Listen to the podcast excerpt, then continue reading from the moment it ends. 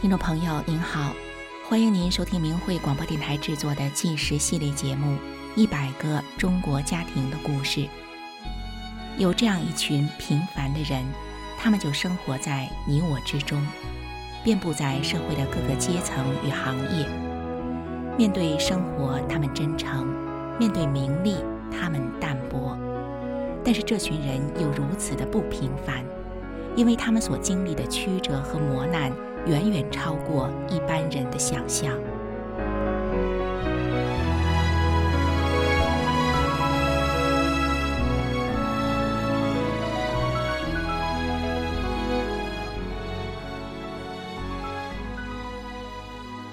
十岁姊妹花，还我爸爸妈妈。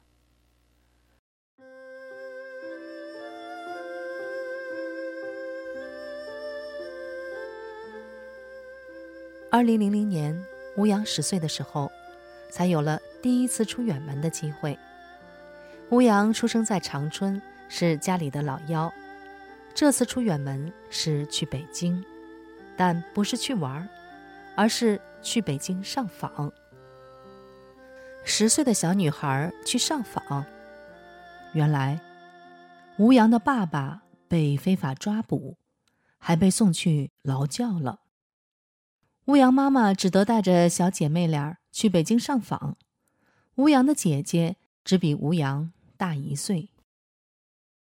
吴阳家的经济条件并不好，到了北京，母女三人没住旅馆，而是睡在了北京大街的长椅上。他们吃的是事先准备的干面包，渴了就喝浇花大车里的水。但十岁的吴阳。并不叫苦喊累。吴阳爸妈都修炼法轮功。自从一九九七年吴阳爸爸修炼后，他不仅不再抽烟喝酒，连赌博的习惯也戒了。原本不管不顾家里任何事情的爸爸，也开始关心家里的事了。而吴阳妈妈的变化就更大了。吴阳妈妈脾气不好，有一点不顺心的事，沾火就着。以前，吴阳或者是姐姐犯了错误，妈妈就会下狠手的打他们，一定要打到吴阳和姐姐服软为止。但是现在，修炼法轮功后的妈妈变得温柔了。吴阳和姐姐还曾经高兴的到处蹦蹦跳跳的和人说：“我妈练大法了，我妈练大法了。”我妈不打我们了。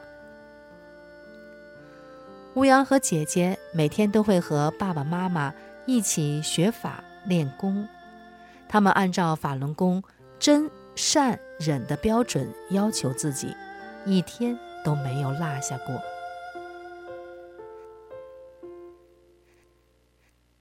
一九九九年底，吴阳爸爸被强行带到净月镇政府。他们强迫吴阳爸爸放弃修炼法轮功，说：“不练就让回家，练就送拘留所。”后来，吴阳爸爸被送到了拘留所，又后来，他被非法判了劳教一年。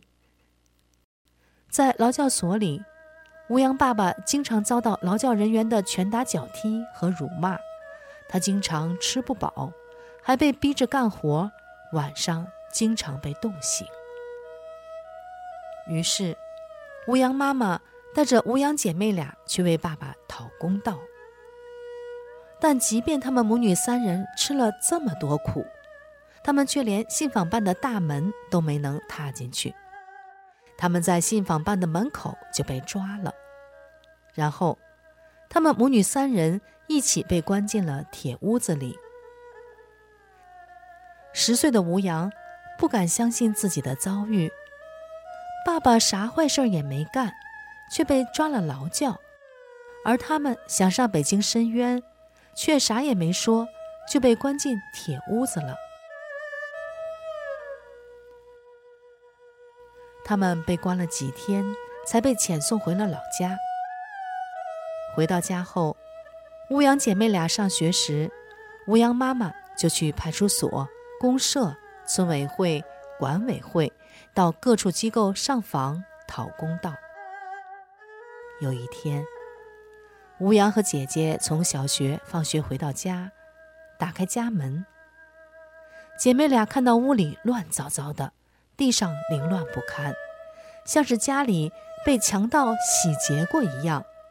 家里法轮功的书都不见了，还有几袋法轮功的真相资料也不翼而飞。他们四处找妈妈，却都找不到，妈妈不知道哪儿去了。这对吴阳和姐姐来说，仿佛整个世界都塌了。没得吃饭的吴阳姐妹俩不上学，她们天天到派出所或者是管委会去要他们的爸爸妈妈。有时，他们饿着肚子守在派出所前，一坐就是一整天。后来，吴阳妈妈终于回家了。不出所料，妈妈是被人抓走了。回到家的妈妈身上到处都是伤，像是被鞭子抽的长长的条子。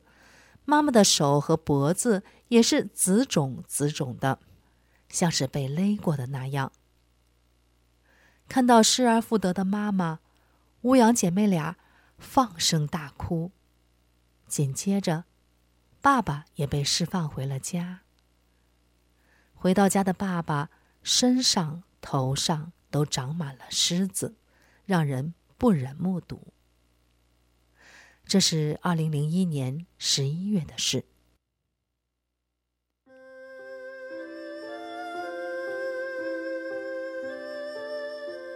二零零二年三月五日，长春有线电视网被切入。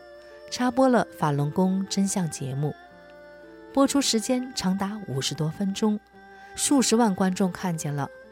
原来，天安门自焚事件是一场伪火，那个叫王进东的自焚者被烧得面目皆非，可夹在双腿之间装着汽油的塑料瓶，竟然在高温之下毫不变形。另一个自焚者刘春玲。他在滚滚浓烟的掩蔽下，受到的却是来自警察的致命一击。最小的自焚者刘思颖，在气管切开手术三天后就能开口讲话、大声唱歌。观众知道了天安门自焚是一场人为制造拍摄，在进行宣传，对法轮功抹黑的恶意事件。在这场电视的插播中。观众还看见了，原来法轮功正在全世界红传。这个事实的曝光让中共异常恼火，于是，中共对长春的法轮功学员进行了一场全面性的搜捕。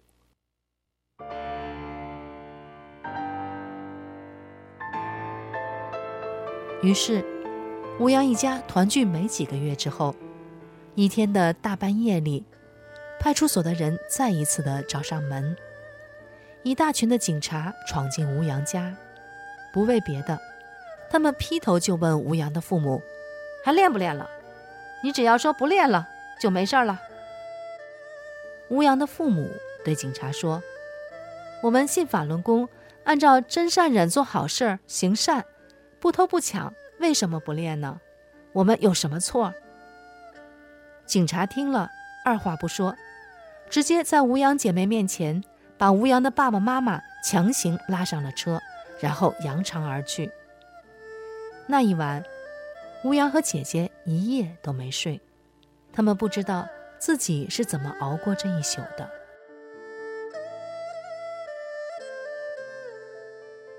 第二天，吴阳和姐姐又不上学，他们再次去各个政府部门找他们的爸爸妈妈。从那天起，还是五年级的吴阳依靠着姐姐，只知道除了姐姐，他谁都没有了。虽然吴阳的姐姐只比吴阳大一岁啊。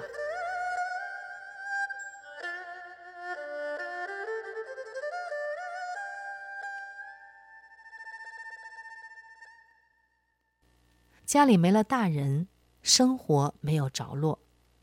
姐姐只好带着吴阳找亲戚借钱，或者是请他们收留姐妹俩。然而，令人寒心的是，亲戚们竟然说：“谁让你爸妈练法轮功了？不让练，非练，没人管你们。”最终，没有人愿意照看这对年幼孤苦的姐妹。不得不，姐姐领着吴阳又回到他们的茅草土房。爸妈因为坚持修炼法轮大法做好人，都被抓走了。回到家后，吴阳姐姐想，老不上学也不是事儿。吴阳姐姐还是去村委会找人。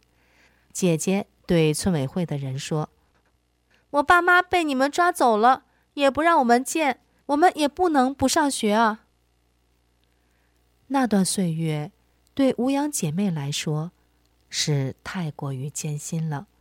多年以后，吴阳姐姐仍然不愿意回忆这段往事。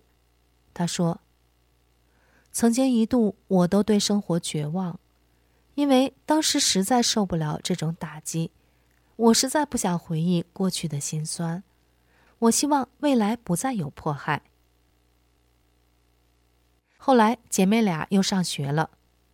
刚开始，学校班里不知道吴阳家的情况，只知道他不买校服，不交学本费，不交书费，不参与一切学校的活动。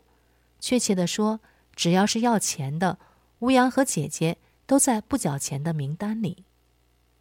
那时，姐姐刚上初中，吴阳还上小学。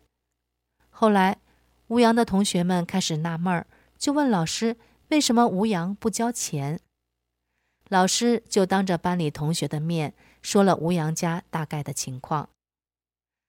当亲戚们没人对他们姐妹施予援手时，在姐姐领着吴阳无助地回到茅草土房的路上，吴阳的心里没有怨恨，他只是觉得那些亲戚不喜欢他们姐妹俩，而当老师。跟同学们说了他家的情况后，年幼的孩子们却没有人看到眼前的这位同学的苦难，知道他们的同学是一对遭受迫害、需要帮助的姐妹。没有人升起同情。之后，同学们的嘲笑、歧视，这段日子成为吴阳有史以来最不想面对的事。他一度想辍学，真的不想念书了。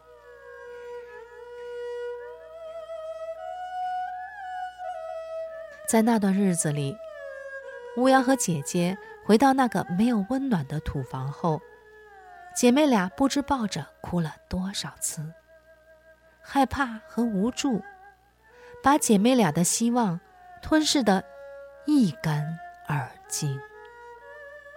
他们有的只是一片漆黑，以及屋里的发霉味儿。他们没有任何的光线与温暖。半夜里惊醒的他们，担忧着父母，不知爸妈会怎么样了。吴阳开始咳嗽发烧，他甚至还在课堂上昏迷不醒。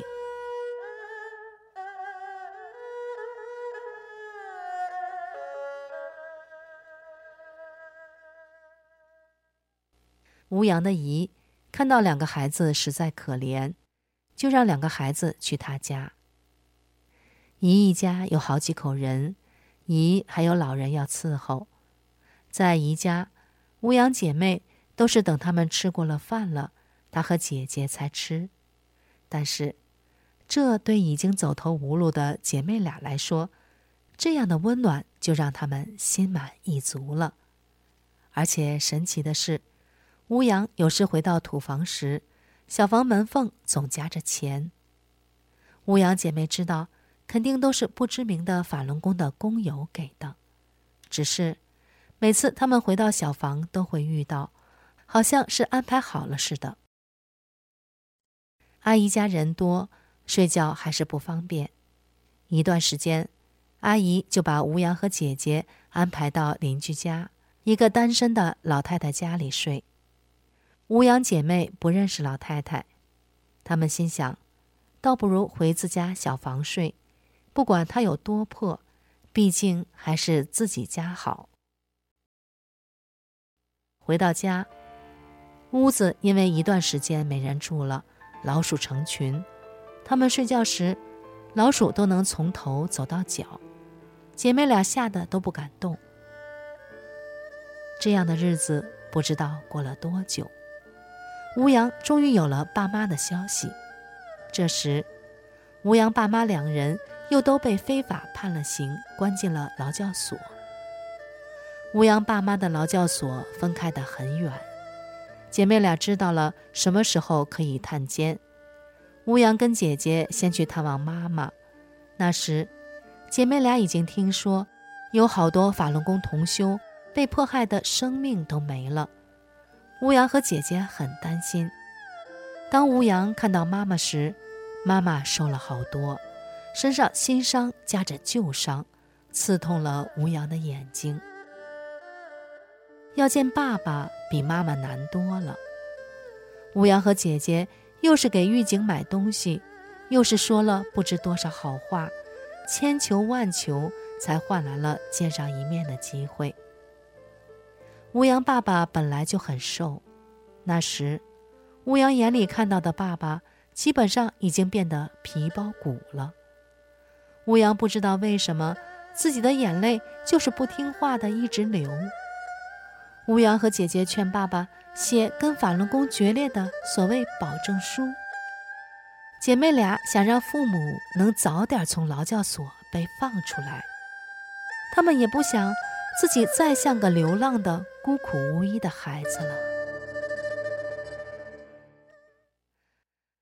吴阳爸爸本来就是个不善表达的人，看着这对受苦中的女儿，流着泪的吴阳爸爸更难说清楚什么。多年后，吴阳觉得自己当时是犯傻了，才去劝爸妈写不修炼的保证书。他也很庆幸，爸妈最终没向恶势力低头。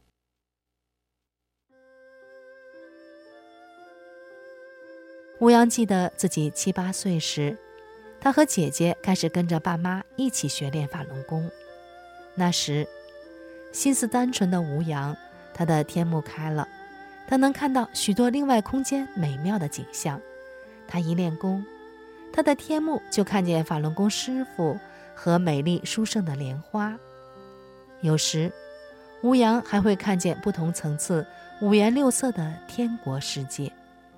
这一切是如此的美妙，吴阳都会跟爸妈以及姐姐讲他所看到的这些美好的景象。吴阳更是明白爸妈所说的：“我们信法轮功，按照真善忍做好事，行善，不偷不抢，为什么不练呢？我们有什么错呢？”多少年后，在吴阳回首这段岁月时，他说。在那个年纪里，该承受的、不该承受的，我们都承受了。